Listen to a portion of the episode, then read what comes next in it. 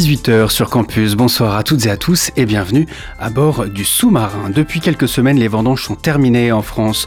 Alors quel bilan pour cette saison particulièrement bizarre pour les vignes entre périodes de sécheresse intense et pluies nombreuses en juillet? Quel est l'état de santé de nos vignes?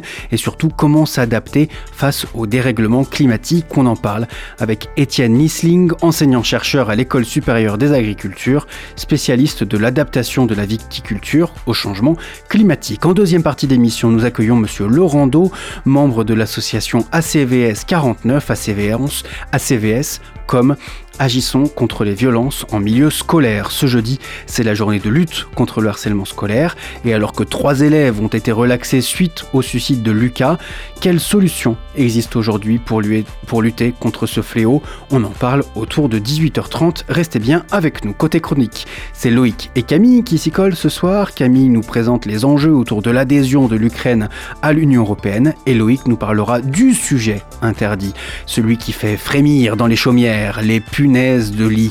Et une question, une crainte, une frayeur agite la France seront-elles elles aussi participantes aux Jeux de Paris 2024 La réponse en fin d'émission, restez bien avec nous. Ajustez votre gilet de sauvetage, le sous-marin lève les voiles. 18h-19h, le sous-marin sur Radio Campus Angers. Dans quel état sont nos vignes? Comment le monde viticole s'adapte au dérèglement climatique? Alice a pu s'entretenir avec Étienne Nisling, enseignant-chercheur à l'ESA, l'école supérieure des agricultures. C'était ce midi dans le studio de Radio Campus Angers. Nous recevons aujourd'hui Étienne Nisling. Bonjour. Bonjour.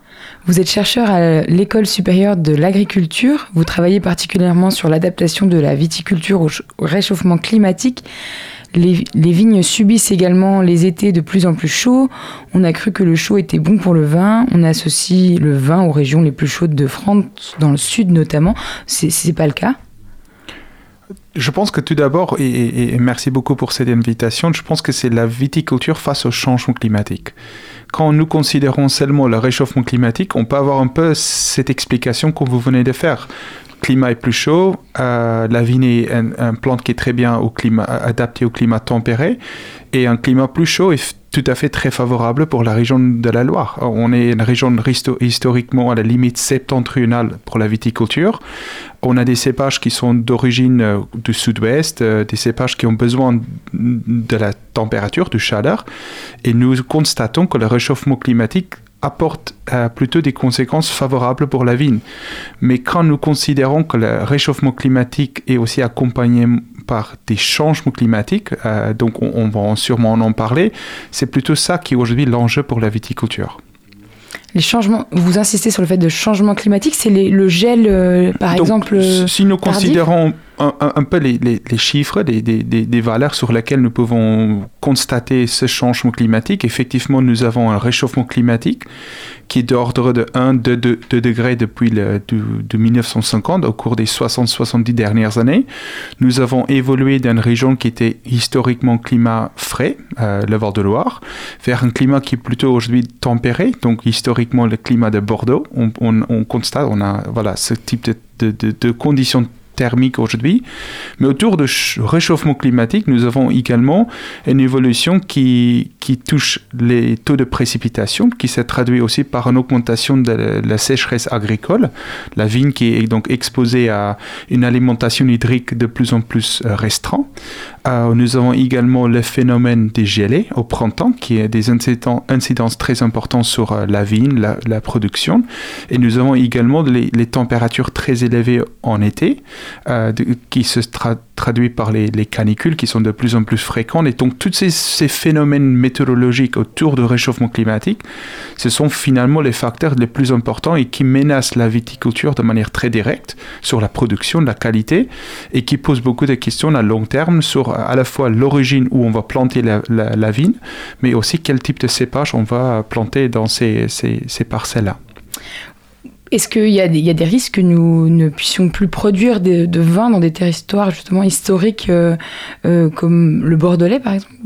En tout cas, si on considère que la relation climat et vigne, on peut imaginer euh, que ce soit pour la viticulture ou d'autres espèces, on va avoir finalement une évolution climatique qui va menacer la niche climatique dans laquelle la vigne est adaptée et favorable, et, encore plus nos cépages emblématiques de la Loire, qui ont des niches climatiques spécifiques. Néanmoins, moi, je suis donc, avec mon accent, je ne me suis pas introduit au début, je suis originaire d'Afrique du Sud. Je connais la viticulture en Afrique du Sud dans des climats 3-4 degrés plus chauds, 2-3 fois plus secs. Euh, donc, je, suis, je suis aussi quelqu'un d'assez optimiste. Je pense que nous avons un vigneron et un vigneronne qui ont des grandes capacités d'adaptation.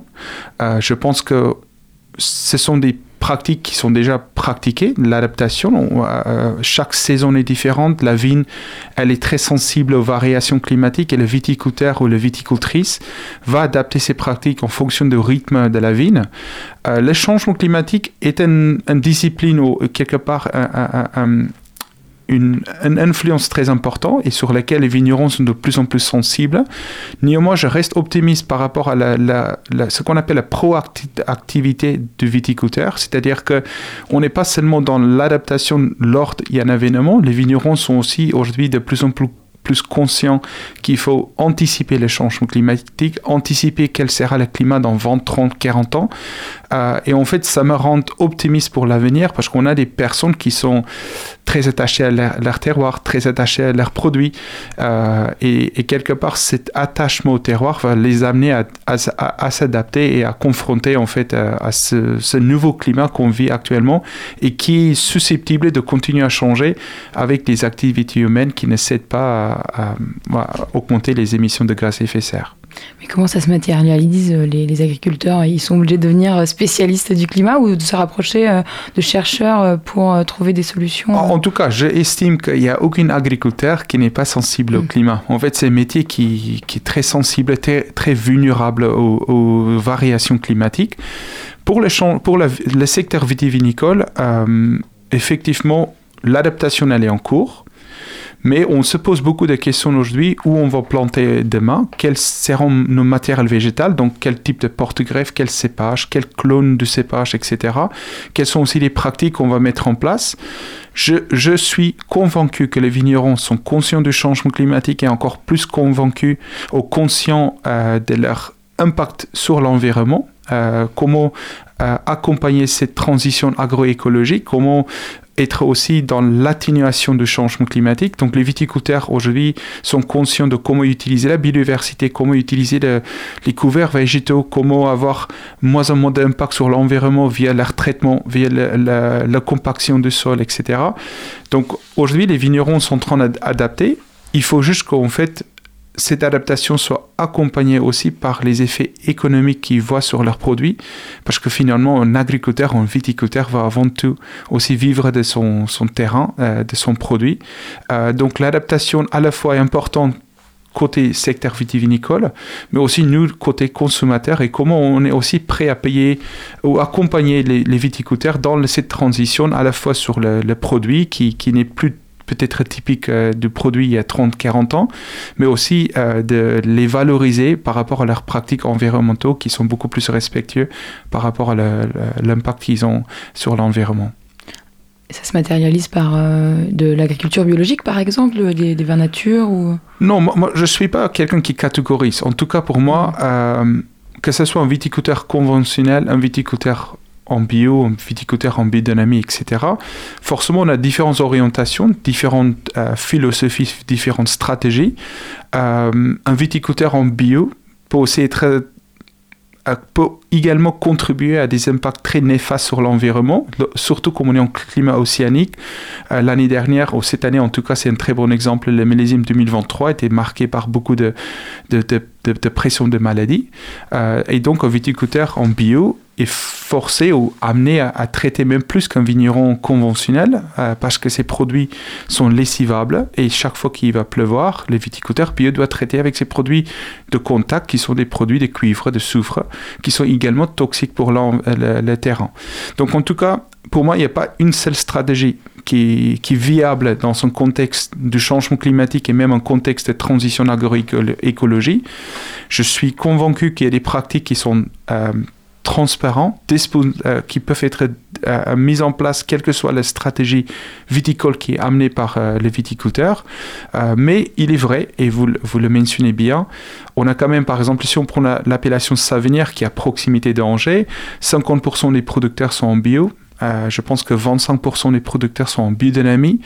Donc les vignerons ont aussi fait beaucoup de progression, euh, y compris les viticulteurs conventionnels. Euh, ils sont beaucoup plus conscients de... Voilà, ah, parce qu'encore une fois, s'ils sont attachés au terroir et au terrain, ils veulent aussi cette, transition agroécologique, ce n'est pas seulement pour réduire l'impact sur l'environnement, pas seulement de assurer la qualité de leurs produits face au changement climatique, mais c'est aussi de, finalement promettre à la génération future que ce terroir sera toujours là. Et ce terroir aura toujours une valeur environnementale pour produire un grand vin.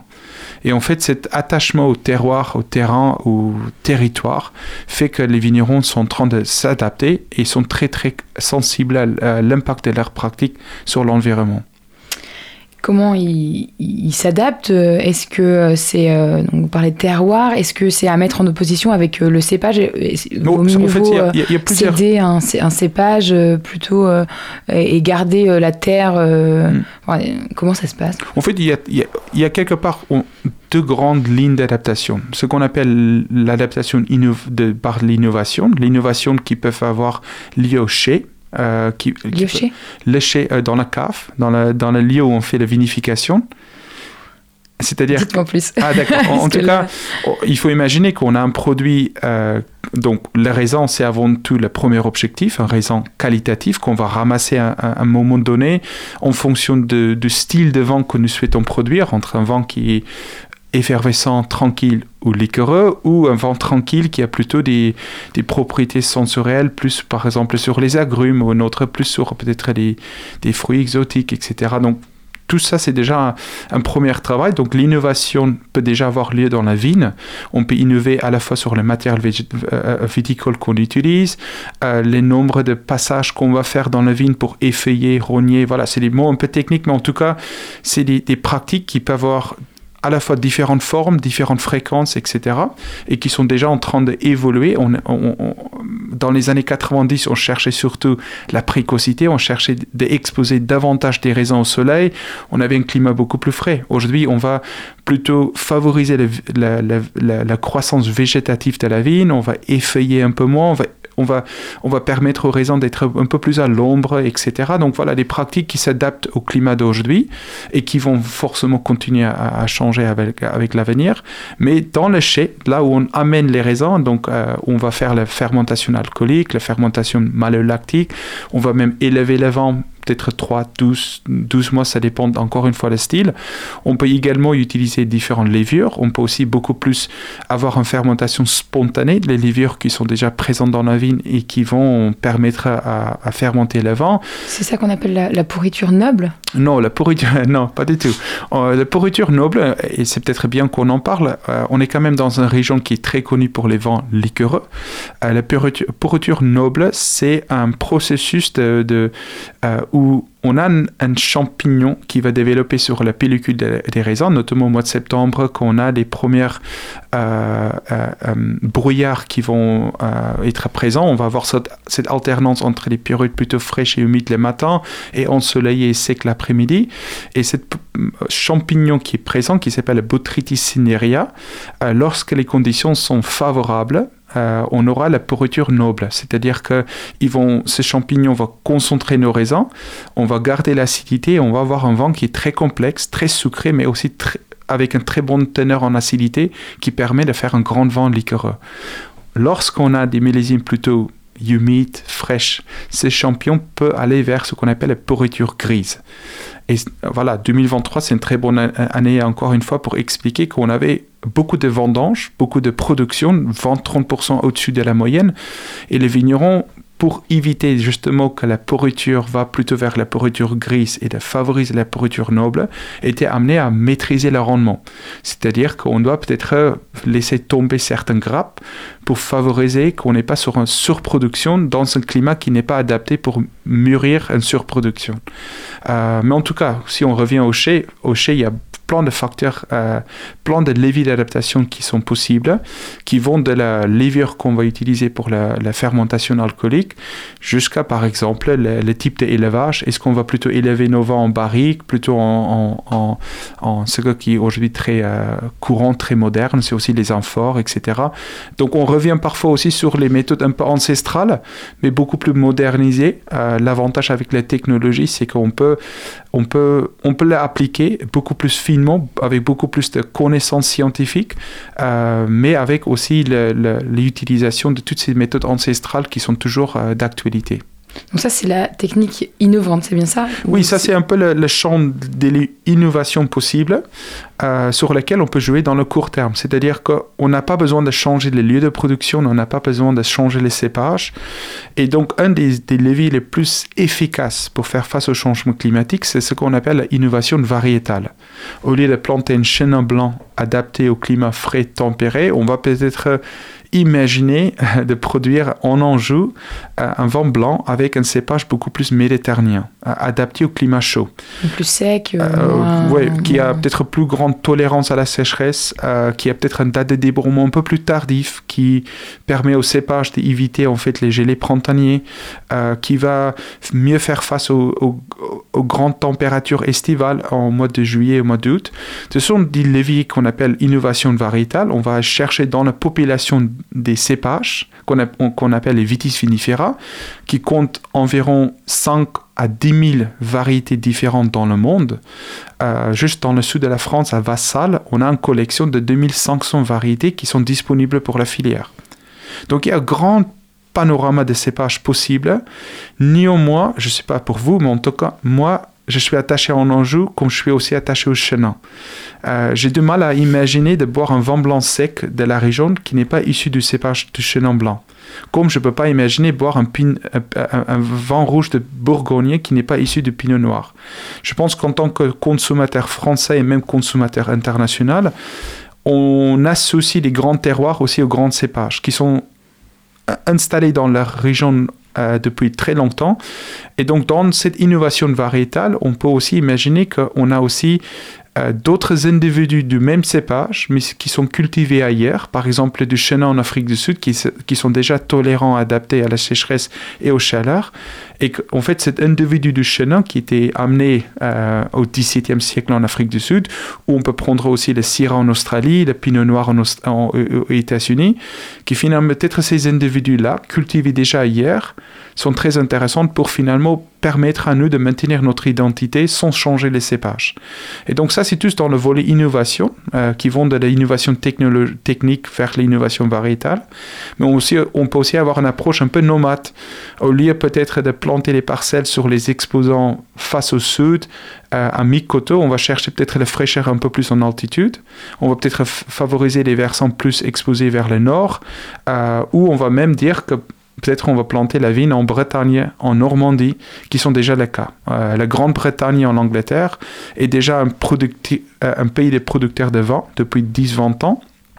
Et depuis 10-15 ans, on constate aussi énormément de personnes qui s'installent en Bretagne et en Normandie euh, qui cultivent, la vigne. Ils ont un peu une approche euh, Far West, euh, parce qu'en fait, il n'y a pas d'appellation, il n'y a pas de cahier des charges. Donc, on peut être un peu plus expérimental. On peut planter un peu différents cépages pour voir ce qui marche et qui ne marche pas. et l'avantage, c'est qu'en 2016, on a la, la, législation européenne qui a changé, qui nous permet aujourd'hui de planter des vignes hors appellation qui n'était pas le cas avant. Donc, en tout cas... Et de vendre, du coup. Et, de vendre, oui. Donc les particuliers, normalement, ils ont 1 à 2 hectares, mais je pense d'ici 30-40 ans, on verra une vraie région viticole qui émerge en Bretagne et en Normandie, avec euh, un collectif de producteurs qui sont beaucoup plus peut-être euh, en harmonie, euh, qui ont fait le temps d'adaptation, expérimentation et qui finalement reconnaissent quels sont les cépages les plus adaptés. donc on a des vignes par exemple à Morbihan, sur l'île de Sarzeau, on a des vignes dans le Finistère et même au sud de Saint-Malo, dans la commune de Saint-Souliac. donc ce sont des choses qui, qui sont en cours et qui donc pose beaucoup de questions à la fois sur la géographie des cépages, mais aussi la géographie de la viticulture. Est-ce que, comme vous avez posé la question, euh, est-ce que le sud de l'Espagne, avec le montée des phénomènes désertiques, la chaleur, est-ce que ces régions-là traditionnelles dans le bassin méditerranéen seront toujours en mesure de produire la vigne? Je dirais oui. Par contre, est-ce qu'ils seront toujours en mesure de produire des, des, raisins de qualité et des raisins avec un rendement suffisant Ça, c'est une autre question. Euh, la viabilité, viabilité économique d'une entreprise vitivinicole, voire d'une région vitivinicole, dépend à la fois de la qualité, mais surtout de la production. Un vigneron vit quand même de la production, euh, comme n'importe quel euh, agriculteur. Et donc les régions vraiment méridionales, euh, le sud de l'Espagne, le sud de Portugal, le nord de l'Afrique, même l'Afrique du Sud, dans certaines régions très septentrionales en Afrique du Sud, sont très menacées aujourd'hui, surtout quand l'irrigation n'est pas une possibilité pour faire face à la chaleur et la sécheresse.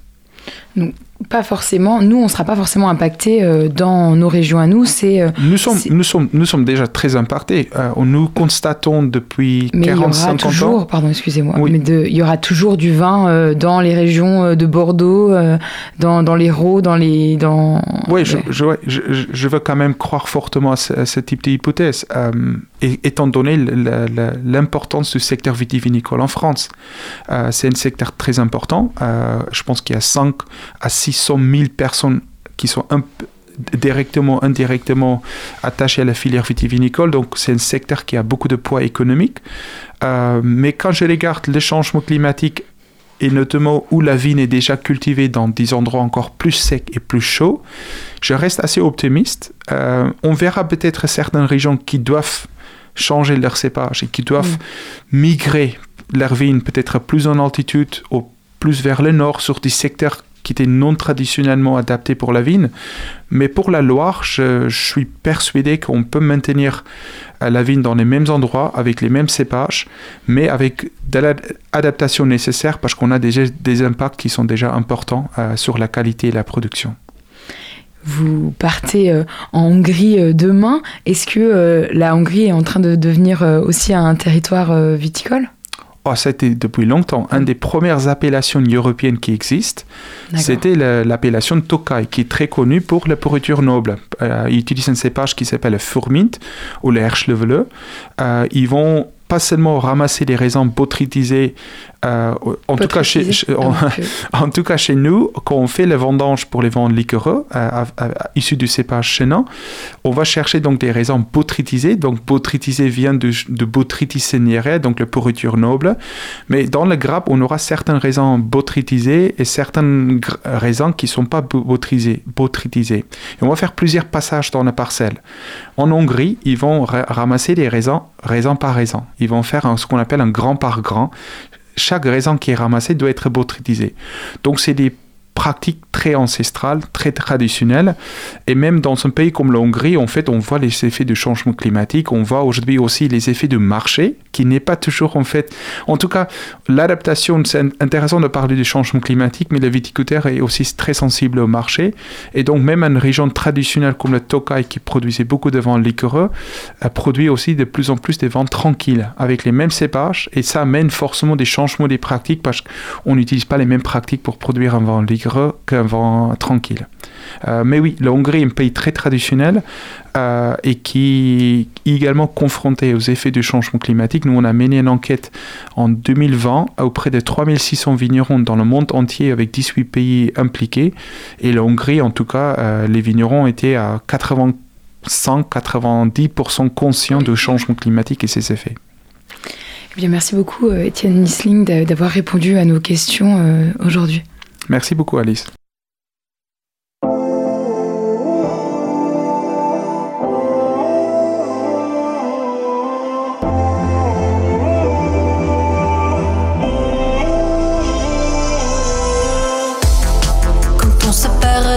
Comme ça fait mal, on s'en rend compte au petit jour.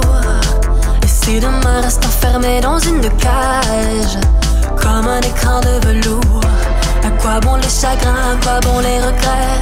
J'écris des mots en vain, des mots démodés À quoi bon les matins, terrasse et café On verra bien si c'était vrai. J'ai des rêves qui m'appellent.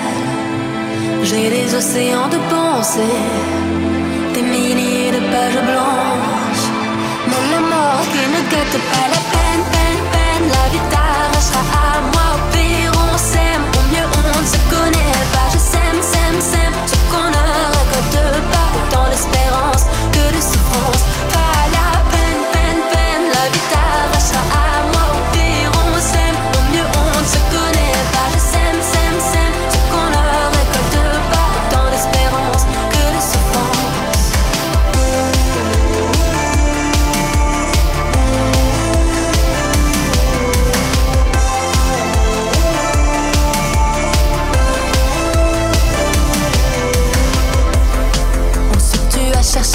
Chercher le Graal. Pour que cogne fort les tambours Les histoires d'un, les histoires d'un en général. Finissent mal de nos jours C'est comme un clap, clap, clap. De fin qui résonne dans ma tête À chaque, chaque, chaque fois. Pense Et puis j'arrête un clap, clap, clap. De fin qui résonne dans ma tête À chaque, chaque, chaque fois. Pense Et puis j'arrête. J'ai des rêves qui m'appellent. J'ai des océans de pensées. Des milliers de pages blanches. La mort qui ne guette pas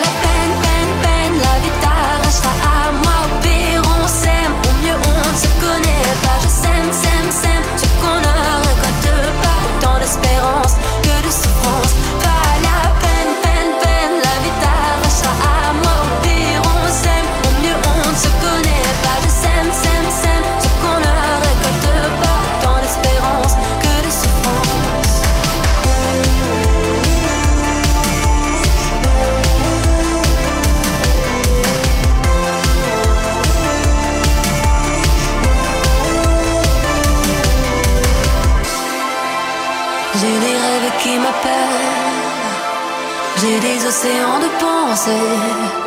Des milliers de pages blanches, mais. 18h-19h, le sous-marin sur Radio Campus Angers. On vient d'écouter Tessae et son morceau Pas la peine sur les ondes de Radio Campus Angers. Tessae invité par les éclectiques la semaine prochaine pour nous parler de harcèlement scolaire dans les écoles, puisque le morceau qu'on vient d'écouter est tiré de son film, euh, son film où elle raconte, où elle témoigne justement à propos du harcèlement scolaire. Harcèlement scolaire, parlons-en justement. Salut Alice. Salut Hugo. Euh, tu vas euh, un- discuter avec euh, Olivier Laurando de l'association ACVS 49. Oui, tout à fait. Jeudi euh, 9 novembre, c'est la journée euh, nationale de, de lutte contre le harcèlement scolaire. On reçoit aujourd'hui le fondateur et le président de l'association Agir contre les violences scolaires. Bonsoir Olivier Laurando. Bonsoir. En janvier, un jeune Vosgien, Lucas, s'est donné la mort. Quatre élèves de son collège étaient mis en cause pour des faits de harcèlement. Reconnus coupables en première instance, ils ont été relaxés hier en appel. Il n'a pas été possible pour la Cour de relier les propos euh, des accusés à une détérioration de sa santé mentale. Le harcèlement est, si difficile à prouver euh, ju- juridiquement aujourd'hui? Non, a priori non, puisqu'il euh, y a une définition qui est commune entre la définition de l'éducation nationale et la définition de la justice. C'est une violence répétée qui amène un mal-être chez la personne et la violence elle est intentionnelle. Donc a priori dans le cas du jeune Lucas, on y était. Alors je suis un peu abasourdi par la décision de, justice. Après je n'ai pas lu encore voilà, euh, sur quelle base ils ont pris cette décision. Euh, je sais que j'ai entendu la maman qui, se, qui pense pouvoir en cassation pour, euh, faire un, parce qu'à première instance, ils ont été reconnus coupables. Donc on est arrêté là. Euh, Il y a une loi depuis le 2 mars 2022 qui actionne voilà, le harcèlement scolaire comme un délit. On attendait beaucoup de cette loi, donc là on, on reste un peu sur notre fin, on est un peu déçu là. Comment vous vous sentez, vous, justement, après cette décision euh, euh, de la Cour d'appel? Euh, un peu choqué, choqué et déçu. Choqué parce que on nous demande de faire des actions de prévention en parlant de la loi, en demandant aux élèves de parler, et on se rend compte que euh, un élève qui a pu évoquer les faits, un élève qui s'est même donné la mort, il n'y a rien qui se passe derrière. C'est quel signal on donne aux harceleurs, quoi? C'est en gros, euh, là j'ai l'impression qu'on leur dit. euh, c'est pas si grave quoi, il y a rien qui prouve, il y a aucune preuve donc bah, vous pouvez vivre votre vie comme vous voulez puis bah malheureusement l'autre jeune, le jeune Lucas, bah, lui il est plus là. Est-ce que judiciariser, euh, c'est une bonne solution? Dans certains cas, oui. Alors après, nous, on est plutôt partant euh, pour la médiation. Donc travailler sur la médiation entre pairs, travailler, sur la reconnaissance de ce qui se passe et de comment on peut euh, agir autrement au sein du groupe. Euh, la généralisation, c'est vraiment s'il n'y a pas de discussion, s'il n'y a pas de médiation possible. Un enfant sur dix serait euh, victime de harcèlement pendant la, période de fin primaire, euh, début collège. On en parlait tout à l'heure. Euh, c'est la période de normalisation de, des enfants et ça se passe aussi. ça se matérialise à travers les téléphones portables. Vous me parliez de, que vous avez intervenu dans un collège. Ça se matérialise Comment bah Là, aujourd'hui, j'étais dans un collège avec des élèves de 6e, mais euh, euh, sur ces élèves de 6e, on avait 50% des élèves qui avaient déjà un téléphone portable. Alors pour nous, c'est des chiffres qui sont encourageants, c'est des chiffres qui sont en baisse par rapport à ce qu'on pouvait voir il y a 3-4 ans. Euh, notre point d'inquiétude, c'est que malheureusement, ce téléphone portable, on l'a de plus en plus tôt, puisqu'on l'a dès, le CP, on commence à avoir, nous, des élèves qui nous indiquent avoir des téléphones portables. Donc avec des habitudes numériques, et notamment des habitudes sur les réseaux sociaux.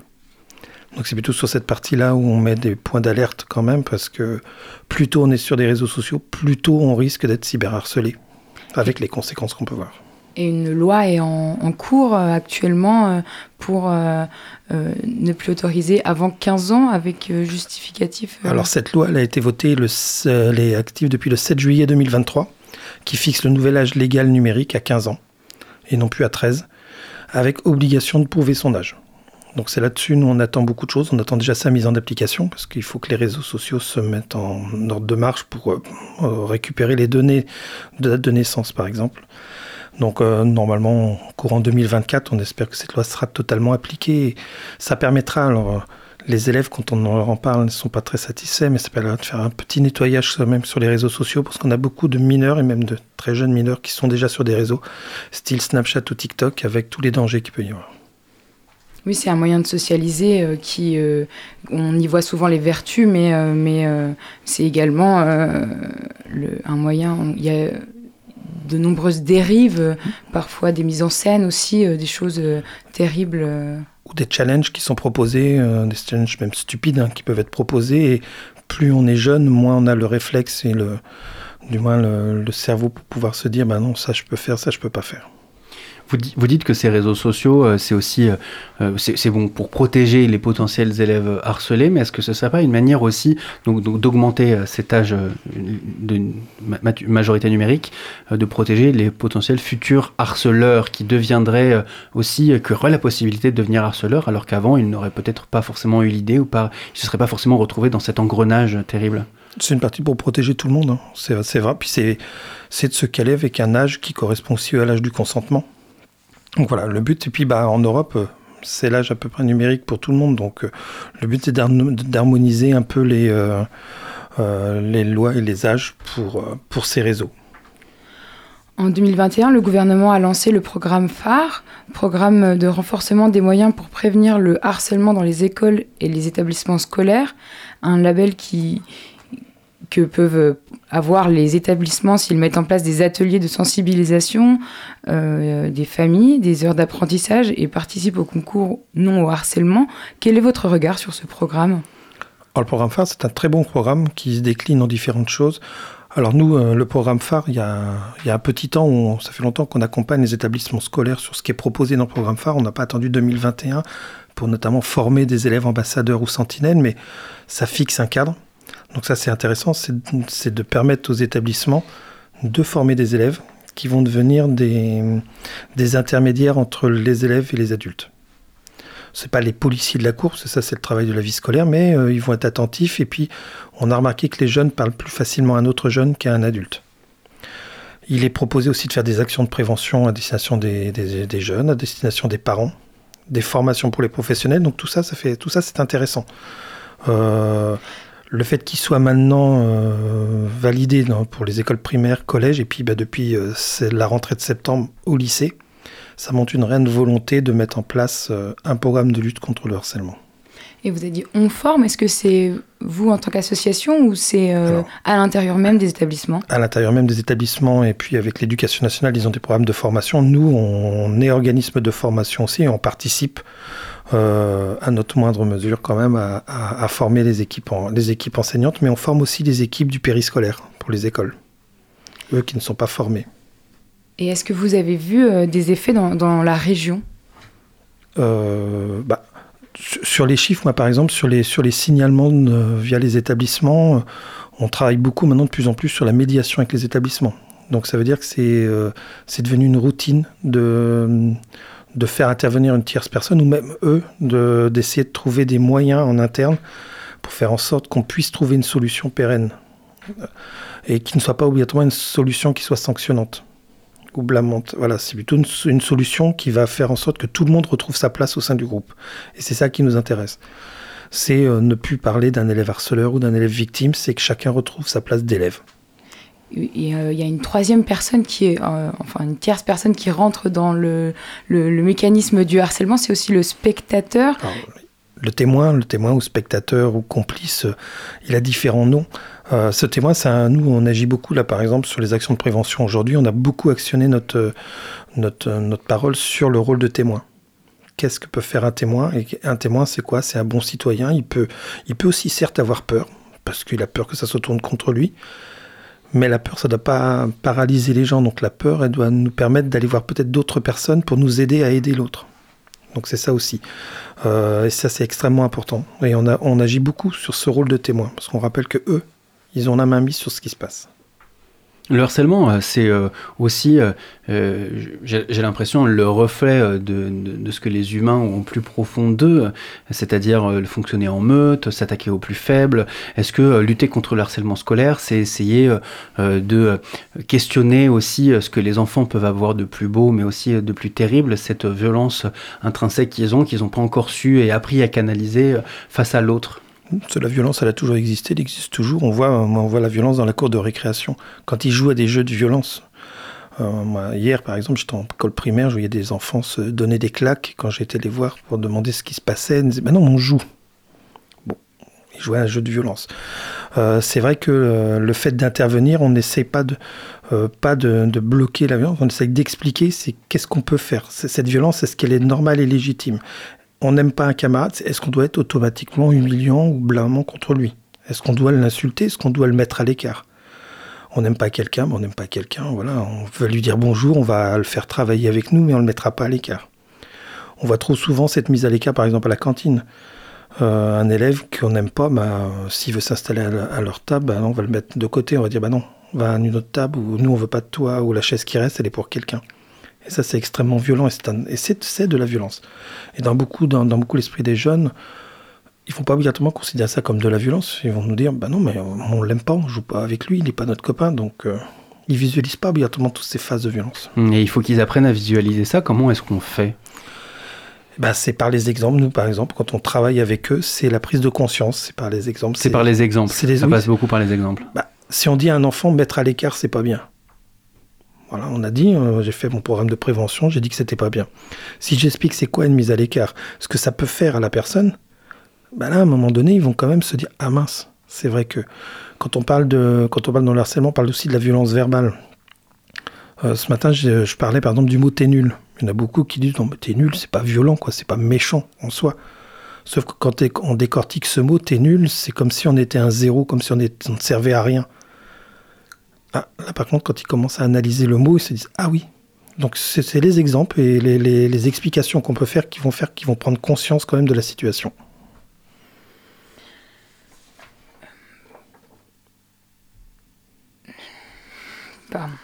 Euh, vous, euh, vous avez été euh, témoin dans votre vie, vous avez eu des, exemples de, de, personnes qui se sont fait harceler et vous avez dû réagir aussi en tant que parent?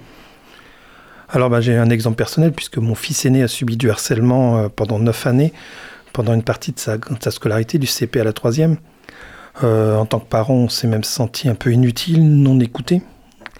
Euh, et puis bah, depuis dix ans maintenant, parce que ça fait dix ans qu'on travaille sur le terrain, ça fait dix ans qu'avec les bénévoles, on œuvre sur le terrain pour, sensibiliser, mais aussi écouter et aider les familles. On a une permanence sur Angers pour écouter les familles et, les conseiller. On voit toujours le même schéma, toujours les mêmes jeunes qui nous racontent toujours à peu près la même histoire. Donc on, voilà, le but, nous, c'est vraiment d'essayer de leur expliquer qu'on peut s'en sortir. Et que c'est pas comme à la télé où on entend, quand on entend parler du harcèlement, on entend parler de suicide, malheureusement. Euh, la réalité, elle est. Alors je vais pas l'édulcorer, hein, je vais pas dire que c'est super, mais la réalité, c'est qu'il y a des enfants qui s'en sortent, qui arrivent à faire des, qui arrivent à faire des études, qui arrivent à mettre des actions et des choses en place. Donc ça, c'est hyper intéressant. Donc ça, c'est aussi leur expliquer que aujourd'hui vivent une chose euh, noire, euh, qu'ils se sentent pas en capacité d'évoluer ou d'avancer, alors que on peut, on peut se permettre de, de, les voir plus loin et de se dire bah si je vais pouvoir quand même passer cette, cette étape qui est négative et je ferai peut-être en faire du positif et puis derrière je mettrai des bonnes choses en place et puis j'arriverai à mon but. Mon mmh. but c'est euh, c'est si je veux devenir pompier exemple bah, je deviendrai pompier parce que c'est pas les autres qui vont me détruire. Mmh. Donc on parlait tout à l'heure euh, du suicide de, ce jeune Lucas. Euh, il y a eu des c'est sorti dans la presse euh, un courrier absolument dramatique du rectorat où, la, personne en, responsabilité désavouait les propos tenus par euh, la mère de Lucas et donc euh, voilà, il menaçait de l'attaquer en justice. ça a provoqué quand même de, grosses réactions dans le milieu politique. Beaucoup de, de, personnalités politiques se sont saisies de la question du harcèlement scolaire. Je sais remonter évidemment Gabriel Attal, mais aussi Emmanuel Macron. vous, vous êtes une association de terrain, vous intervenez tous les jours auprès d'établissements scolaires, vous avez un vrai travail de fond. Est-ce que vous avez, est-ce que vous espérez peut-être aussi voir augmenter les moyens mis à disposition pour des associations comme les vôtres pour lutter contre le harcèlement scolaire euh, Il y a les moyens financiers. Alors, le moyen financier, on n'en attend pas de, l'éducation nationale, parce qu'on n'est pas financé par l'éducation nationale. Nos, financeurs sont plutôt la région, le département, la ville d'Angers, et puis euh, les, donateurs, les souscripteurs voilà, qui peuvent nous aider sur le terrain. Euh, on sait que l'éducation nationale est contente du travail des associations, parce que ça a été dit. Euh, nous, ce qu'on attend, c'est un véritable soutien et euh, une véritable reconnaissance de nos actions. Aujourd'hui, ce qu'on n'a pas. Vous n'avez pas ça aujourd'hui Bah non, à part. Vous n'êtes pas considérés comme des acteurs euh, bah, si, alors, majeurs de lutte contre le harcèlement? À la télé, ils vont dire, euh, quand on les entend dans les interviews, on dit les associations terrain sont très bien, les actions qu'ils font, voilà. Sauf que bah, on attend quand même peut-être un, soutien un peu plus fort. Euh, alors on a la chance, nous, de, ce travail terrain que l'on fait depuis 10 ans. Euh, de travailler avec les services, euh, académiques. On travaille avec l'éducation nationale, avec la, direction de Cézanne. Donc voilà, donc on a des partenariats, mais qu'on a mis nous-mêmes, qu'on a mené nous-mêmes. Mais on n'a pas cette, euh, cette reconnaissance. Moi, j'aimerais bien avoir un courrier euh, qui remercie le travail de tous les bénévoles. Rien que ça, c'est ça, ça, ça permettrait de dire à mon équipe, vous voyez, voilà, mmh. on est reconnu. Euh, c'est pas de l'argent obligatoirement qu'on a besoin. Alors on a tous besoin d'argent quand même hein, pour pouvoir euh, travailler. Pour l'instant, ACVS 49 n'a pas de salariés. On n'a pas de salariés, mais on aimerait bien avoir un salarié pour pouvoir notamment faire tout, toute la partie administrative, toute cette partie-là, toute cette partie recueil de, des informations, parce que c'est un véritable travail que l'on l'on voit pas. Mais euh, avant, avance financier, euh, qui, est, qui, est, certes important, nous, moi c'est vraiment nous, c'est vraiment ce, cette reconnaissance. Mmh. Vous avez l'impression que c'est un peu que des paroles? Euh, quand vous dites les politiques, on les entend à la télé, c'est comme si... Euh... Pas complètement, il y a des choses très intéressantes, hein. euh, mais on attend vraiment, nous, voilà, les actes. Parce mmh. qu'il y a des choses qui sont dites, mais on attend vraiment l'acte, le retour sur le terrain. Il y a plein de, de choses qui ont été annoncées, notamment le fait que ce soit plus l'élève victime, mais l'élève harceleur qui quitte l'établissement. Mmh. On attend sur le, sur le terrain voilà, comment ça va être mis en application. Donc euh, tout ça, c'est des mesures intéressantes. Hein. Là, je pense qu'on est sur, les bonnes, sur la bonne voie. Je pense qu'on a un ministre qui, qui, a bien relevé les manches et qui a pris euh, euh, la mesure du harcèlement. Je ne dis pas que les autres ne l'avaient pas fait, mais lui, il le fait, il le fait vraiment dès son entrée. Donc, euh, il a été rattrapé par l'actualité, ceci dit. Oui, mais ça, c'est pas toujours facile hein, quand il lance des mesures et que derrière. Hmm. Euh, puis ce fameux courrier là que dont vous parliez tout à l'heure, bah oui, envoyé par le rectorat à la mère de ce jeune C'est un courrier odieux, quoi. Hmm. Moi, j'ai l'impression de revenir 20 ans en arrière. Donc c'est pas normal. C'est comme si la sensibilisation auprès euh, des équipes euh, de la cabinet nationale n'avait pas marché jusqu'au bout. Oui, ou comme si la formation était passée d'une oreille à l'autre. Hmm. Donc, euh, donc non, voilà, c'est. Alors c'est peut-être à la main. Je ne sais pas s'il y a eu déjà d'autres courriers qui ont pu être comme ça, mais nous, je sais que sur la région Pays de la Loire, on a des bonnes choses, on a des bons référents harcèlement qui travaillent sur le terrain avec les équipes. Donc il y a des choses intéressantes. Ça ne veut pas dire qu'il n'y a pas de harcèlement, que le harcèlement voilà, mais n'est pas traité, mais il y a des bonnes choses qui se font. Hmm. Bah, écoutez, merci beaucoup Olivier Laurando d'avoir euh, répondu à nos questions. Ce soir, documentaire sur France 2, euh, à propos de soirée spéciale, pas documentaire, soirée spéciale autour du harcèlement euh, scolaire sur France 2. La journée contre de lutte contre le harcèlement scolaire, c'est ce jeudi. Je suppose que vous avez votre journée, vous avez plein d'actions partout dans Angers. On est, il y a neuf actions prévues là sur toute la semaine, et puis jeudi, on en a pas mal, donc oui. Hmm.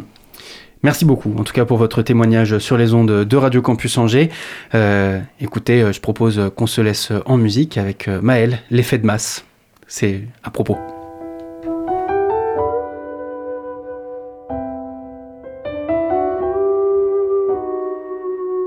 Il était dans ma classe, il vivait dans ta rue. C'était celui d'en face, oui tu l'as déjà vu. Il partageait ton cœur dans les matins méchants. Tu riais de lui car il était différent. Aujourd'hui, c'est toujours la même histoire, dans la vie ou dans les bruits de couloir.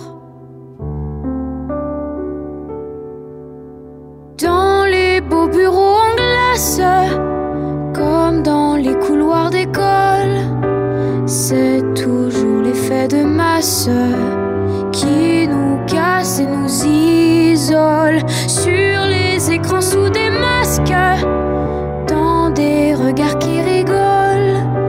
C'est toujours l'effet de masse qui nous casse et nous isole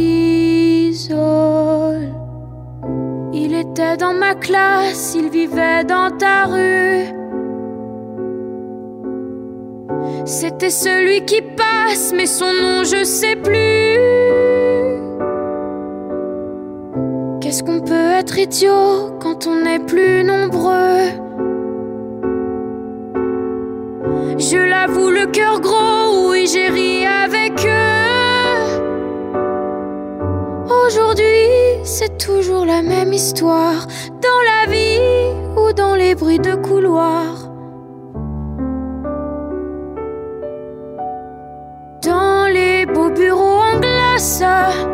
Comme dans toutes les cours d'école, c'est toujours l'effet de masse qui nous classe et qui nous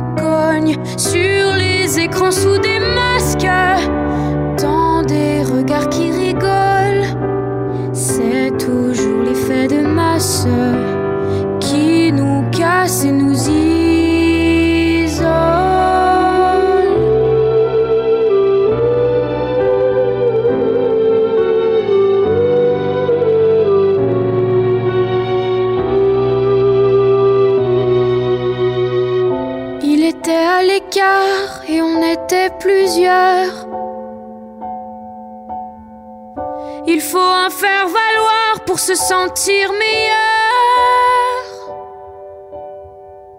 Il était dans ma classe, il vivait dans ta rue.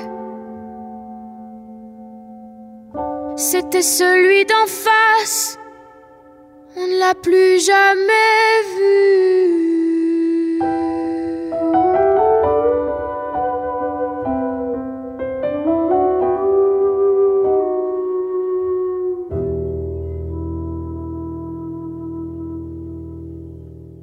18h-19h, le sous-marin sur Radio Campus Angers. Voilà Maël, l'effet de masse sur les ondes de Radio Campus Angers. N'hésitez pas à contacter l'association ACVS 49, Agir contre les violences en milieu scolaire.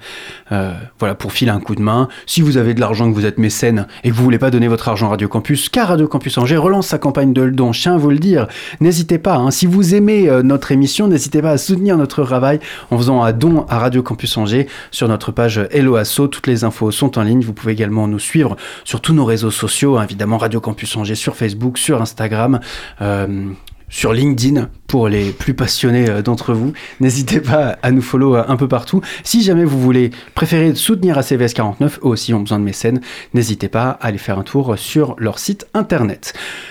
La team du mardi est avec moi. Camille et Loïc sont dans les studios. Salut à tous les deux. Salut. Salut. On commence avec euh, toi, Camille, euh, pour la chronique Union européenne. Euh, dans les actus de l'Union européenne, tu vas nous parler aujourd'hui de la politique d'élargissement de l'UE. Samedi dernier, Ursula von der Leyen était en Ukraine pour une visite surprise. C'est déjà la sixième fois que la présidente de la Commission européenne se rend à Kiev depuis l'invasion russe en 2022. L'Ukraine n'est pas le seul pays voisin avec lequel l'Union européenne souhaite enrichir ses relations. La présidente de la Commission s'est aussi rendue dans les Balkans dernièrement. Alors pourquoi toutes ces visites? À quoi ça sert? Alors la Commission suit tous les dossiers d'adhésion durant leur long trajet au sein du droit européen. Le plus compliqué pour les États candidats, bah, c'est de cocher toutes les cases des critères de Copenhague pour pouvoir espérer avancer dans les négociations d'une adhésion. C'est un vrai parcours du, combattant. Tous doivent réformer leur économie, stabiliser leurs dettes, accorder la supériorité du droit européen. Et tout ça, bah, ça se fait pas en un claquement de, en un claquement, en, un, claquement, de, doigts, comme vous pouvez l'imaginer. Donc là, ce que fait la Commission, c'est qu'elle vient parler sur place des progrès ou non qui ont été faits par les États.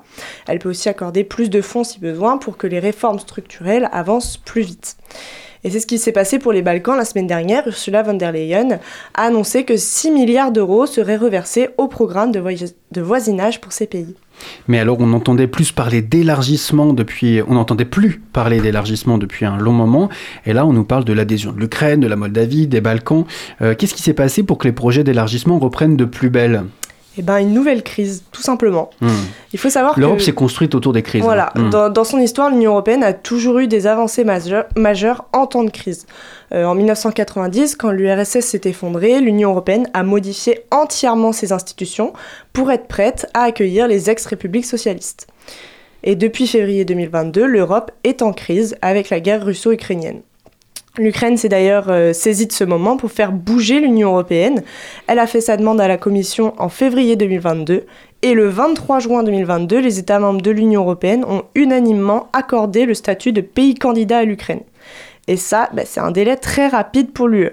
Certains pays doivent attendre des mois, voire des années, pour juste acquérir ce statut de pays candidat. Sur ce coup-là, euh, la guerre russo-ukrainienne a vraiment permis une accélération du processus la guerre en Ukraine, eh bien, on se rend compte qu'elle est en train de débloquer le mécanisme d'élargissement qui était au point mort depuis l'adhésion de la Croatie en 2013. Et en même temps, c'est vraiment euh, le statut de pays candidat, donc ça ne veut pas dire qu'elle va vraiment faire partie de l'Union européenne. Ah non, on n'est pas là encore. On n'en est pas là encore. Dans l'Union européenne, c'est long. Kiev avait sept réformes majeures euh, qui lui avaient été soumises par la Commission lors de sa demande d'adhésion, et lors de sa visite, Ursula von der Leyen a bien assuré que ces réformes avaient été atteintes. Donc maintenant, c'est bon, euh, l'Ukraine va devenir un pays membre de l'Union européenne non donc. non, la route est encore longue, mais une nouvelle phase des négociations va s'ouvrir et cette fois-ci, notre couple franco-allemand est un peu plus enclin à parler d'adhésion. Parce qu'il faut savoir qu'il y a encore 4 ans, c'était notre président Emmanuel Macron qui bloquait le processus d'élargissement. Pour lui, le processus d'intégration devait primer sur le processus d'élargissement. Il préférait que les 27 pays membres continuent d'approfondir leurs relations et ajouter que les, les institutions de l'UE n'étaient pas prêtes pour accueillir de nouveaux États membres.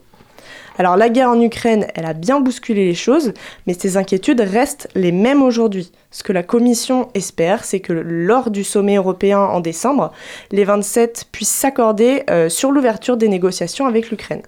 Mais comme beaucoup de médias le rappellent, même si on trouvait un raccourci dans ce processus, euh, le raccourci durerait au moins une décennie. Hmm, donc c'est pas prêt, une histoire qui est pas prête euh, de se terminer. Merci beaucoup Camille euh, pour ces explications. 18h-19h, le sous-marin sur Radio Campus Angers. La team du mardi, c'est Camille, mais c'est aussi Loïc. Salut Loïc. Salut. à seulement quelques mois du début des Jeux Olympiques de Paris, c'est le drame, c'est la catastrophe dans la capitale. La catastrophe. Et vraiment, il y a une sorte de, de psychose, vraiment, c'est terrible. Enfin, c'est même plus qu'une psychose. Les punaises de lit sont réapparues en octobre. Euh, on en a presque plus parlé que tout le. Enfin, vraiment, ça, ça, ça a occupé l'actualité. Euh, ma question, elle est assez simple. Pourquoi est-ce qu'elles sont revenues, les punaises de lit, maintenant? Eh ben, pour mieux comprendre, je te propose d'écouter une interview que TF1 a menée avec Michael Chapon, expert anti-nuisible. On voyage plus, il y a plus de gens qui viennent en France ou en Europe, nous on va plus dans les pays étrangers. Le développement du Airbnb a aussi euh, accentué ce phénomène-là. Et donc, en gros, on ramènerait euh, ces trucs dans nos valises en revenant de vacances et une étude de l'ANSES, L'ANSES l'ANSES, exactement, Agence nationale de sécurité sanitaire, de l'alimentation et euh, de l'environnement et du travail, montre qu'un foyer sur 10 a été infesté en 5 ans. Mais il y a aussi le fait qu'on ait interdit euh, le DDT, un insecticide très puissant à partir de 1971 donc. Euh, les punaises de lit seraient aussi plus résistantes et s'adapteraient plus aux nouveaux produits. Joanna Fitt, experte en punaises de lit, et oui ça existe, le dit mieux que moi euh, lors d'une interview à TF1 également.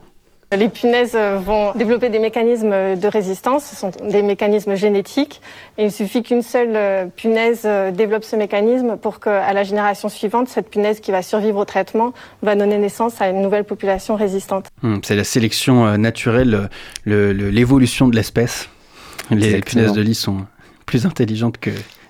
vont mieux résister au dérèglement climatique que nous, en tout cas elles résistent aux pesticides. Nous, non.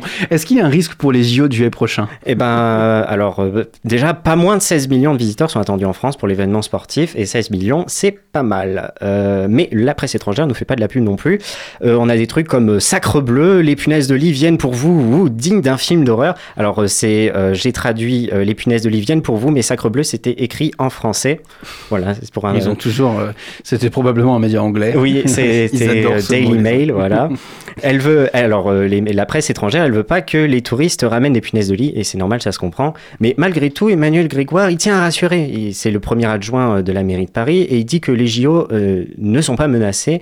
Et pour lui, c'est, euh, je cite, je le cite, une opportunité pour tout le monde de travailler ensemble sur ce problème.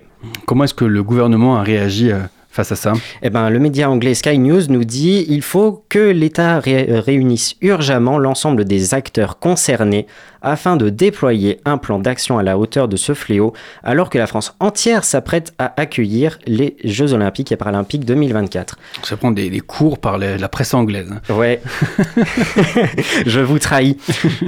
bon bref, Clément Beaune, ministre délégué au transport, a publié un tweet euh, donc euh, courant octobre disant vouloir euh, rencontrer les opérateurs euh, de transport pour les informer des mesures à prendre pour avant tout protéger et rassurer les usagers.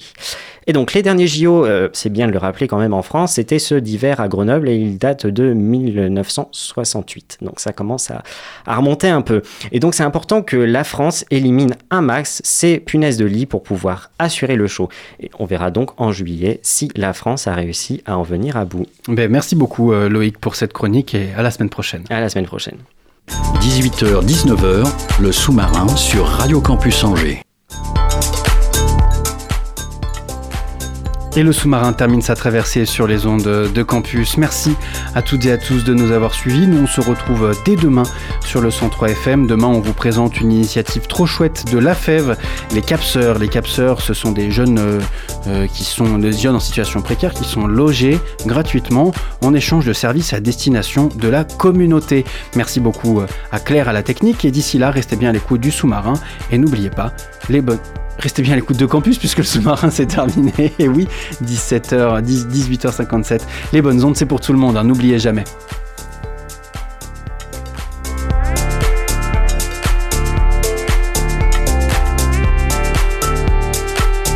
Retrouvez le sous-marin en podcast sur toutes les plateformes et sur le www.radiocampusangers.com.